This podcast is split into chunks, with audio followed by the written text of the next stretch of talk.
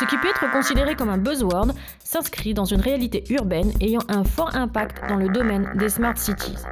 De plus en plus d'acteurs de ces smart cities sont convaincus et engagés à reconnaître la nécessité de moderniser et de transformer la façon de gérer l'expérience de stationnement, notamment dans les parkings. Moderniser les modes de paiement, ajouter des systèmes de sécurité plus innovants, apporter une expérience utilisateur plus appréciable font partie du cahier des charges des smart parkings.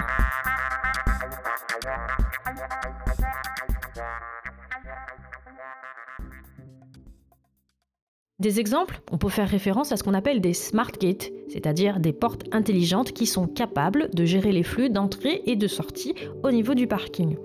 On peut ajouter à cela des systèmes de navigation qui permettent de limiter le temps de recherche pour trouver une place. Il y a aussi des systèmes de paiement en ligne beaucoup plus élargis. Et mais surtout, mais surtout, le nerf de la guerre en ce qui concerne les smart parking, c'est la détection de l'occupation des places de stationnement. Cela génère des données très importantes et ces données peuvent nourrir des projets Smart City. Pourquoi? Parce qu'en gérant les flux d'entrée et de sortie d'un parking, on peut aussi gérer le trafic urbain.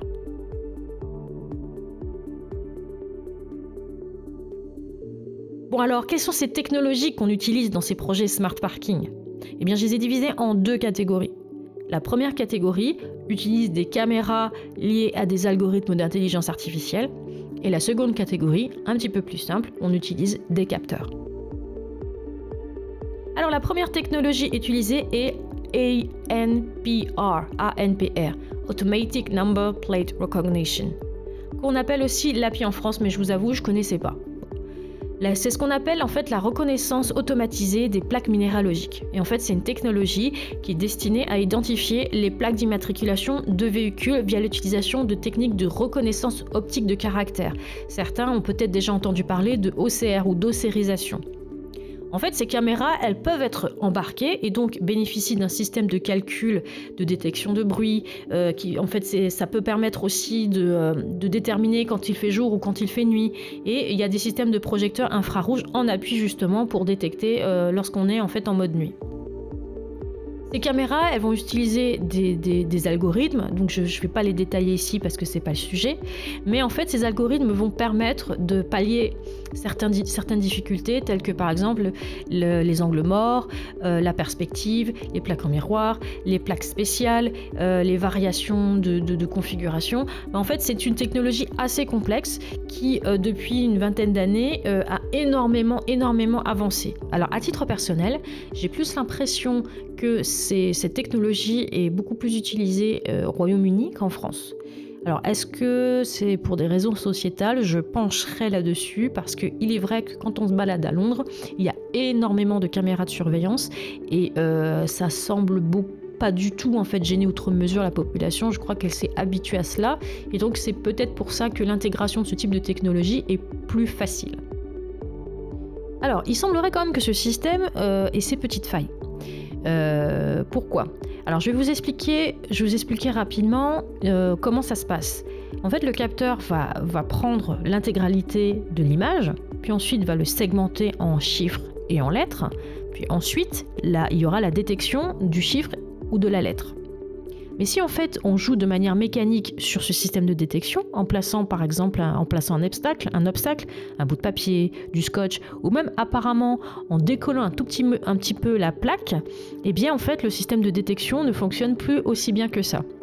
Alors ce, phénomène euh, existe beaucoup plus sur euh, les parkings extérieurs, mais en particulier sur tout ce qui concerne euh, le, système de PV pour les parkings, enfin pour les places de livraison, etc., etc.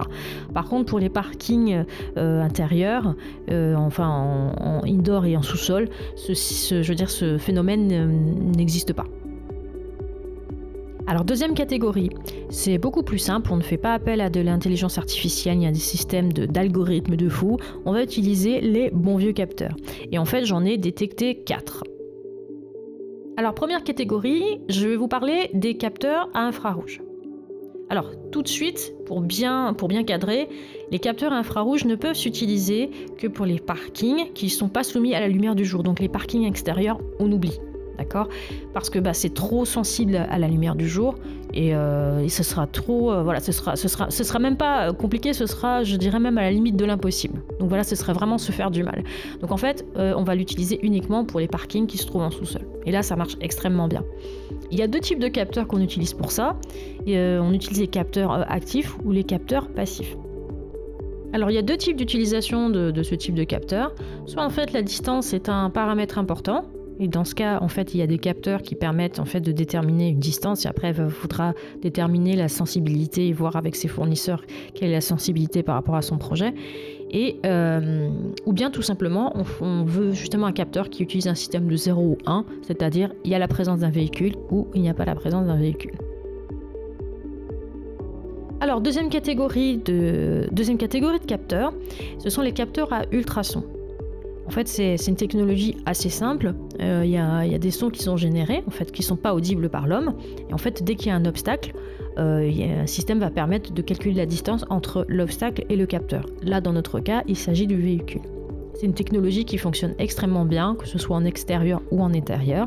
Et très souvent, si vous regardez, regardez bien en fait sur les sols, sur le bitume, vous voyez des petits disques qui sont, disques qui sont fixés. Il y a de grandes chances que ce soit des capteurs à ultrasons. Autre moyen d'utilisation aussi qui est fortement répandu, c'est de placer ces capteurs en hauteur. Et en fait, très souvent, ils sont, euh, associés à des LED vertes ou rouges euh, pour déterminer en fait si, euh, une place est occupée ou pas. Alors, autre, autre capteur auquel je pense, je pense à l'accéléromètre. Alors l'accéléromètre, pour faire simple, mais vraiment pour faire simple, est sensible aux vibrations. Mais vibrations qui sont générées à une accélération d'où son nom accéléromètre. Donc en fait, quand il n'y a pas de véhicule, pas d'accélération, pas de vibration, donc zéro. Et lorsqu'un véhicule arrive au niveau de la place de parking, l'accéléromètre va euh, s'emballer et donc il va dire bah il y a quelqu'un qui est passé là.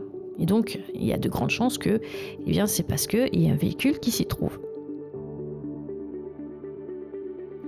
Dernier capteur auquel je pense, je pense au magnétomètre. Alors, le magnétomètre, bah, qu'est-ce qu'il fait? Il va détecter euh, un changement du champ magnétique, tout simplement. Et donc, il y a un changement de champ magnétique quand il y a la présence d'un corps étranger. Et donc, en l'occurrence, dans notre exemple, il s'agit bah, du, véhicule. Je l'ai vu utiliser euh, au sol, euh, notamment via les fameux disques dont je vous ai parlé. Et donc, soit en fait sur les disques c'est un magnétomètre, soit en fait c'est un capteur à ultrasons. Donc voilà, c'était une brève introduction des technologies mises en application dans un projet euh, Smart Parking. J'espère que cela vous a plu. Vous trouverez ce contenu sur divers supports, euh, iTunes, euh, YouTube notamment. Et si c'est sur YouTube, n'hésitez pas à mettre un pouce bleu et à mettre des commentaires si vous avez des choses à ajouter sur le sujet. On se retrouve très bientôt pour une nouvelle section. Merci beaucoup.